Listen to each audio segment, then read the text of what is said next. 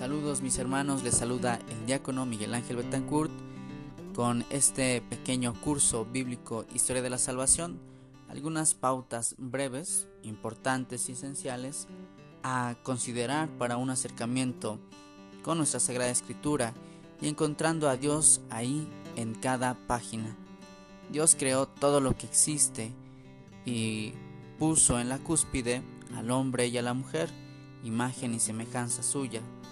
Solo que ellos, por el pecado, rompieron en esta amistad con el Señor. No obstante, Dios prometió salvación, prometió que de la descendencia de la mujer habría quien le pisara la cabeza a la serpiente, y por ello va formándose un pueblo donde revelarse y manifestar su ternura. Así eligió a Abraham. Abraham confió en Dios, dejando su tierra, Ur de Caldea, para ir donde el Señor le mostraría. Y en medio de pruebas de fe, supo ser fiel, este varón a quien llamamos padre de la fe y patriarca. Tuvo por hijo a Isaac, a quien el Señor también le pidió como una prueba, la prueba más importante de la fe, la de dar a su propio hijo. Isaac tuvo después dos hijos, Esaú y Jacob, y de Jacob nacieron las doce tribus de Israel. Estos hermanos que llegaron a Egipto en búsqueda de comida, que providencialmente, después de que habían vendido a su hermano como esclavo, éste había interpretado los sueños del faraón respecto a siete vacas flacas que se comían a siete vacas gordas. Había grano y alimento porque lo habían almacenado gracias a la interpretación de los sueños de José. Hasta aquí nos quedamos y nos toca reflexionar ya el libro del Éxodo, que comienza situándonos eh, en esta realidad que la descendencia de esos doce hermanos se fue expandiendo y extendiendo entre el pueblo egipcio hasta que eran tantos que los egipcios mismos tuvieron miedo y por eso prefirieron esclavizarlos. 430 años fue esclavo el pueblo de Israel allá en Egipto, hasta que Dios, que no es indiferente al sufrimiento, quiso liberarlo. Este es nuestro cuarto tema. Dios libera a su pueblo y hace una alianza con él. La figura de Moisés es central porque por medio de él Dios dará la libertad a este pueblo escogido. Si nosotros vamos al libro del Éxodo, nos encontraremos que en el primer capítulo, versículos 14, 16, está un contexto además muy acentuado. Los egipcios toman medidas con las parteras de las hebreas a quienes les dan esta orden. Si es niña, déjenla vivir, pero si es niño, mátenlo. Claro, esto se comprende porque las mujeres hebreas eran de cierto modo más fácil de someter y dominar si se casaban con algún egipcio. En cambio, los varones, por su fuerza, por su astucia, podrían organizarse y causar una rebelión. Por eso eh, el faraón y los egipcios empezaron a matar a los bebés hebreos, varones. Esto explica además por qué una mujer dejó un cesto, con una canasta a su hijo. No es que no lo quisiera, sino que lo salvó. Ella, con toda valentía, quiso tener a su hijo sola, sin llamar a estas parteras porque lo matarían, y después lo puso en el río Nilo hasta que la hija del faraón lo rescató. Esto significa Moisés, sacado de las aguas. Y fíjense la providencia de Dios tan grande. Esta hija del faraón buscó a una nodriza hebrea para que lo cuidara. Y oh sorpresa fue su propia madre quien lo cuidó. Así son los planes de Dios. Cuando Moisés fue pequeño fue criado con su propia madre eh, al lado de los suyos. Y cuando creció también recibió una educación en la corte egipcia. Fue educado para ser faraón, para guiar a un pueblo. Lo que sucedió fue que ya eh, después de que iba creciendo, se dio cuenta de que los egipcios maltrataban a, los de su sangre, a los hebreos, y por ello una vez, cegado por el enojo, mató a un egipcio por tratar de defender a uno de sus paisanos. En definitiva, tuvo que huir de Egipto porque Moisés había cometido un delito muy grave que tenía como consecuencia su propia muerte. Entonces huye a Madián, donde se casa, donde se hace pastor cuidando las ovejas de su suegro, Jetro, en Madián.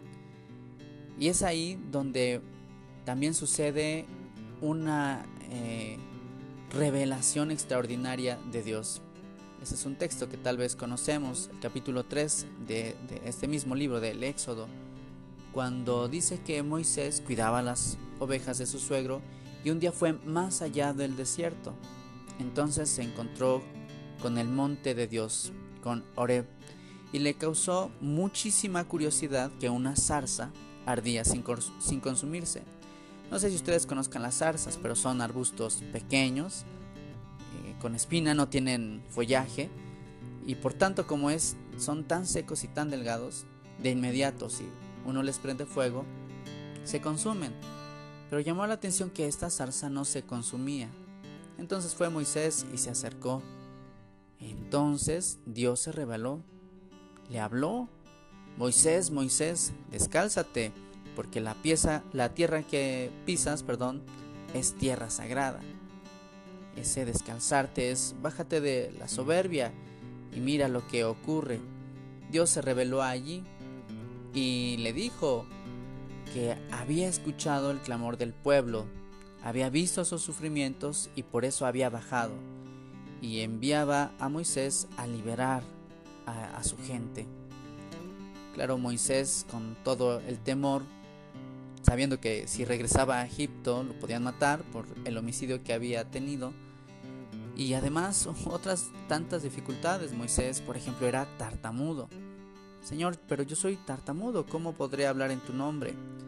A lo que Dios le decía, ahí tienes a tu hermano Aarón, yo te hablaré a ti, tú le hablarás a Aarón y Aarón al pueblo. Pues con todos estos miedos y dificultades, fue tan grande este amor de Dios que no se consume como el fuego en la zarza, que le dio la fuerza a Moisés después de revelar su propio nombre. Yo soy el que soy, yo soy, te envía. Sí, se dirigió a Egipto nuestro personaje y hablando con el faraón, por supuesto que éste se negaba a liberar de la esclavitud a los hebreos, puesto que eran la mano de obra prácticamente de todas las construcciones egipcias. Vinieron entonces las plagas que nosotros podemos encontrar desde el capítulo 7, versículo 14, todo el capítulo 8, todo el capítulo 9, 10, hasta el 11, eh, las distintas plagas de tábanos, de la oscuridad, de la, de la sangre, vinieron eh, estos fenómenos como una manifestación de Dios para que el faraón dejara a su pueblo, pero este se endurecía más en el corazón y menos los dejaba salir. Esto hasta la última plaga, la del primogénito, Murieron todos los primeros hijos de personas, incluso de animales. El faraón, con tanto dolor, entonces corrió al pueblo de Israel de su tierra, de Egipto, y por ello entonces pudieron salir. Claro, en esta, en esta circunstancia de la muerte del primogénito, además hubo unas instrucciones que prácticamente dieron sostén a la Pascua judía, la celebración de matar a un cordero al atardecer y de rociar con sangre las puertas de sus casas para que protegiera el Señor a los primogénitos hebreos.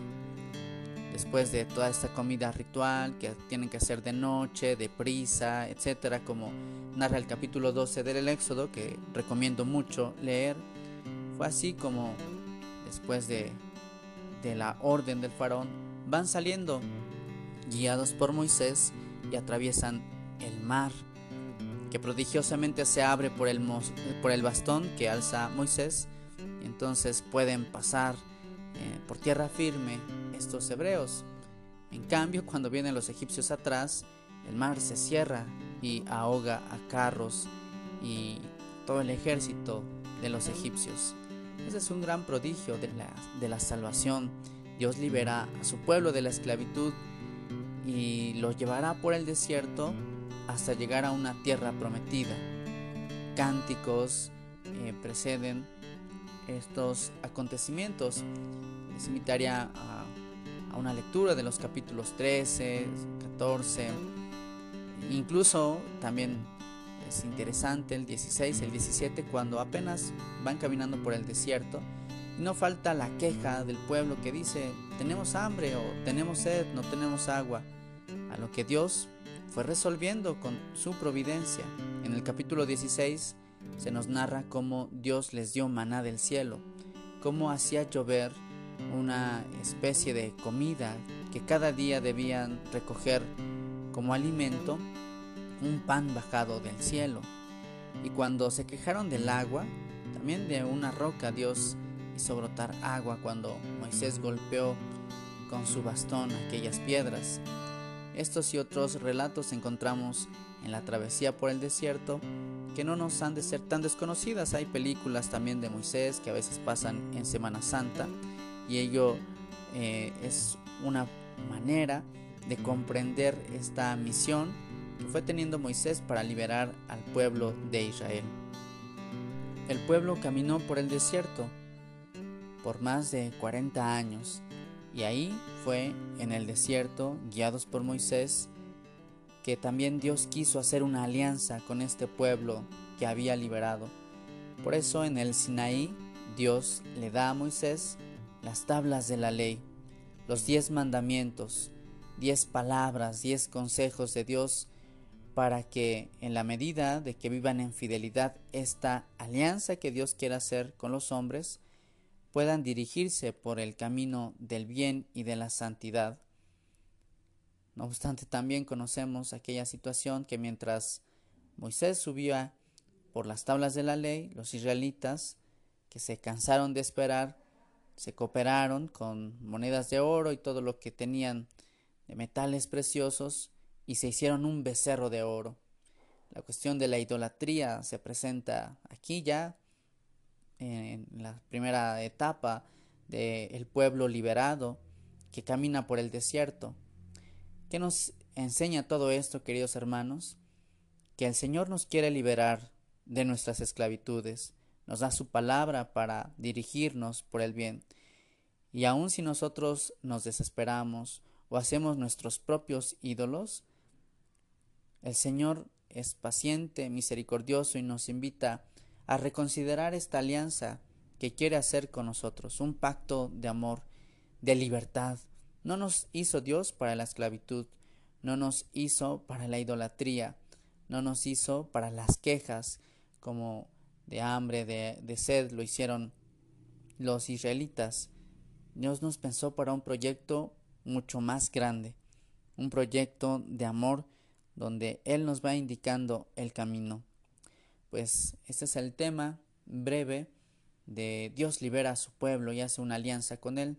Dios quiere hacer una alianza contigo y quiere liberarte, insisto. Te invito a orar delante del Señor y a escuchar su voz que te invita a transformar tu historia.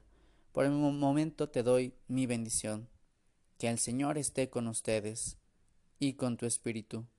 Y la bendición de Dios Todopoderoso, Padre, Hijo y Espíritu Santo, descienda sobre ustedes y permanezca para siempre. Amén.